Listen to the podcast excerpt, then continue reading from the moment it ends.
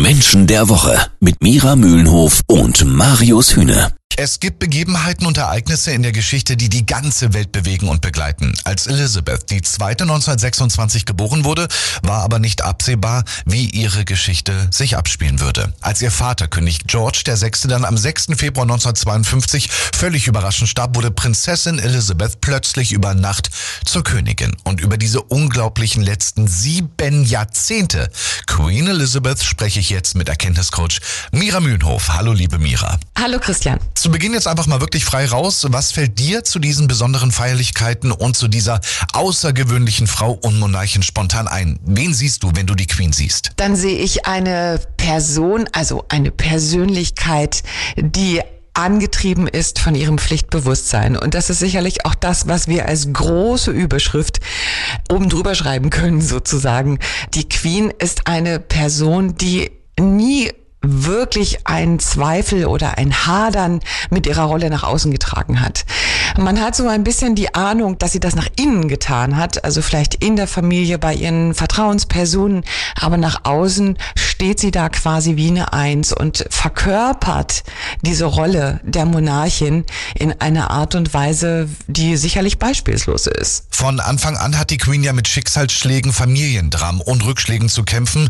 Der Tod ihres Mannes Philipp, der Missbrauchsprozess rund um ihren Sohn Andrew, der in die USA ausgewanderte Enkel Harry und unvergessen das Drama um die verstorbene Diana. Welche Figur hat sie für dich in den ja, vor allem schwierigen Momenten gemacht? Ja, auch da zeigt sich ein Stück weit das Pflichtbewusstsein. Sie ist in ihrer Rolle geblieben. Das ist ja ganz interessant. Ne? Wir haben ganz viele verschiedene Rollen im Leben, die wir alle ja einnehmen. Wir sind äh, vielleicht ähm, Partner, wir sind Eltern, wir sind Kinder natürlich unserer Eltern und bleiben das auch ein Leben lang. Und dann gibt es Rollen eben Kollege, Kollegin, Führungskraft, was auch immer. Sie hat nun mal die Rolle der Monarchin gepachtet und ist da nie ausgebrochen. Das heißt, sie hat dann aber auch darin nie wirklich ihre Gefühle gezeigt.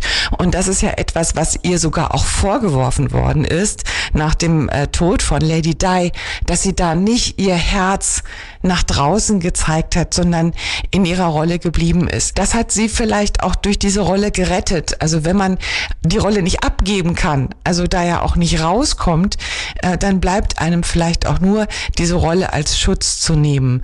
Und ähm, das hat sie sicherlich gemacht. Sagt aber auch viel über ihre intrinsische Motivation aus. Aber dazu kommen wir sicherlich gleich noch. 96 Jahre alt, seit 70 Jahren auf dem britischen Thron. Großbritannien feiert seit Donnerstag das Platin-Jubiläum von Queen Elizabeth und wir sprechen heute über diese unglaublich spannende Persönlichkeit in Menschen der Woche. Also bleibt dran. Jeden Samstag ab 9. Menschen der Woche. Menschen der Woche heute eher Menschen des Jahrhunderts, würde ich sagen, denn seit stolzen 70 Jahren sitzt Elizabeth II. jetzt schon auf dem britischen Thron. Das wird seit Donnerstag und noch bis morgen groß in London gefeiert. Und bei mir ist jetzt weiter Erkenntniscoach Mira Möhnhof und Mira. Die Briten, aber auch der Rest der Welt können sich das Königshaus ohne die Queen ja im Prinzip gar nicht vorstellen.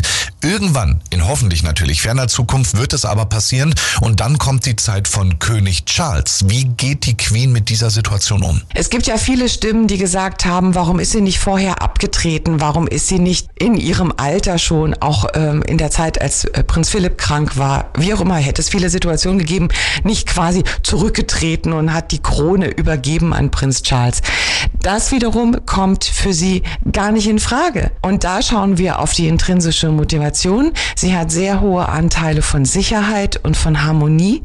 Das heißt, sie ist ein Kopfmensch. Sie geht nicht nach dem Gefühl und ein Kopfmensch bleibt bei den Linien, bleibt bei den Leitplanken und kommt nicht auf die Idee, ähm, auf einmal alles anders zu machen. Ja, es sind Menschen, die eine ganz starke Struktur haben, sehr planerisch sind und sie hat in dem Moment, als sie die Krone übernommen hat, in diesem Jahr so frühen Alter, hat sie den Plan für ihr ganzes Leben gemacht. Mit ganz viel Struktur. Und dieser Plan sieht vor, ich bin Königin, bis ich irgendwann für immer die Augen schließe. Zum Schluss Was sagst du, was können wir von dieser außergewöhnlichen Frau von der Queen lernen und was wünschst du ihr? Ja, weiß ich nicht, aus der Ferne. Ich habe mir immer gedacht, ein bisschen Gefühl wäre ganz gut. Aber ich habe das gerade schon erwähnt, das ist bei Kopfmenschen halt schwierig. Also Menschen, die sehr analytisch sind und äh, eben auch dieses hohe Sicherheitsbedürfnis haben, die sich, die die Rolle auch brauchen, um sich sicher zu fühlen,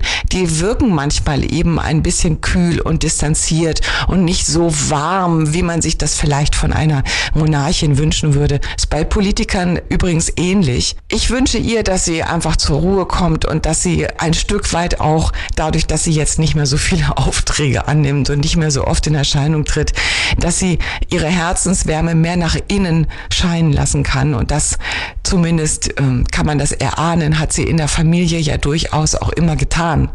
Mit ihren Enkeln oder jetzt ja sogar auch schon Urenkeln. Da kann sie das tun und da wünsche ich ihr, dass sie einfach noch eine ganz schöne, ruhige, herzenswarme letzte Zeit auf dieser Erde hat. Vielen Dank an Erkenntniscoach Mira Mühlenhof. Heute eine besondere Folge von Menschen der Woche. Queen Elizabeth feiert ihr 70. Thronjubiläum und wir können vor der 96-Jährigen wirklich nur den Hut ziehen und sagen, Cheers, Lizzie.